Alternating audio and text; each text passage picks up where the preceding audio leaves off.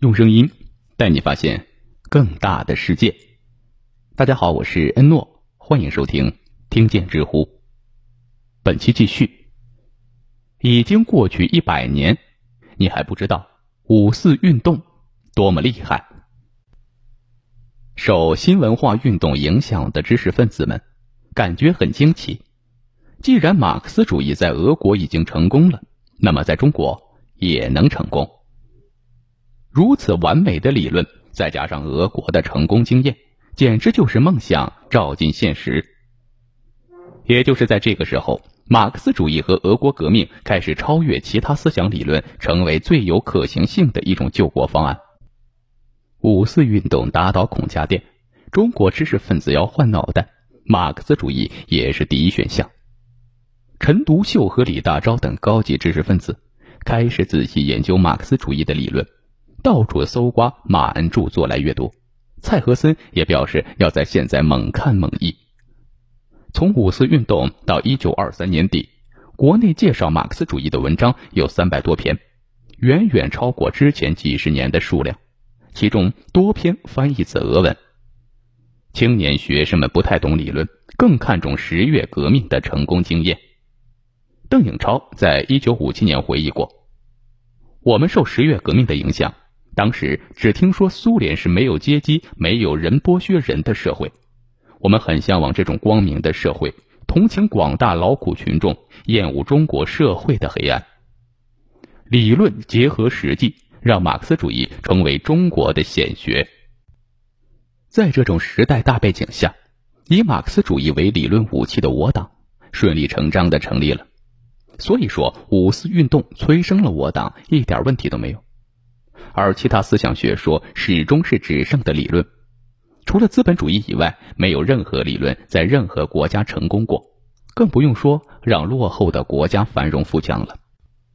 当然，那些思潮并没有消失，只是彻底的小众化了，永远失去成为主流的机会。于是，经过新文化运动和五四运动的浪潮，中国出现了两种主流的思想理论。都给中国人换脑袋，用自己的思想改造中国。这两种理论大家都知道：资本主义和社会主义，以及他们背后的国民党和共产党。自从鸦片战争起，中国历代精英购买机器、改变制度、更换思想，唯一的目的就是救中国。而救中国的根本途径是现代化。也就是技术、机器、制度、思想结合在一起，让中国成为和欧美国家并列的发达国家。再往下推，现代化又分为两种：资本主义现代化和社会主义现代化。五四运动以后，两条路都很明朗了。一般来说，大家选择一条顺着走就是了，只要努力奋斗，总能完成目标的，对吧？那百年前的中国人怎么选呢？显然，马克思主义是显学，但大部分人的身体很诚实，用自己的屁股选择了资本主义。我们在文章的第一段里说，清末有一个改良派组成的中坚力量，他们普遍有自己的产业，不但喜欢暴力革命，因为暴力会产生动荡，而不稳定的社会环境往往会影响赚钱的速度，严重的甚至可能会让他们家破人亡。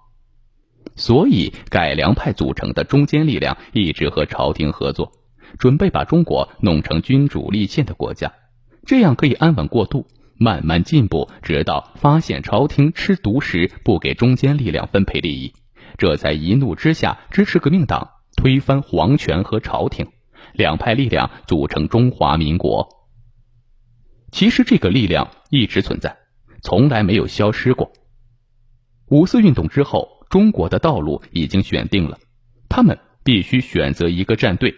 于是，中国的政治倾向有点类似于一九一二年，主张暴力革命、走社会主义道路的我党成为中国的最左翼。新文化运动里的陈独秀、李大钊、鲁迅、毛泽东和周恩来站在这一边，主张用现有条件走资本主义道路，并且进行一定程度的国家改造的国民党站在中国的最右翼。而延续下来的中坚力量更倾向于资本主义道路，毕竟谁会和自己过不去呢？新文化运动里的胡适和蔡元培站在这一边。这样的政治力量分布，在两党合作的时候威力非常大，因为两党走在一起，地主、民族资产阶级、小资产阶级组成的中间派也必然和两党站在一起。一九二零年代的北洋政府，由于连年打仗失去政治信用，已经没有人再相信这一帮军阀了。而且没钱没道路的北洋政府也不能带着大家发财致富，谁能吃饱了撑的站在北洋政府这边呢？接受苏联援助的北伐基本上势如破竹，不管打到哪里，都有地主和商人组成的中坚力量欢迎，颇有单死胡江以迎王师的意思。好了。本期的内容先到这里，感谢收听，欢迎关注、订阅、点赞、转发，我是诺，我们下期再见。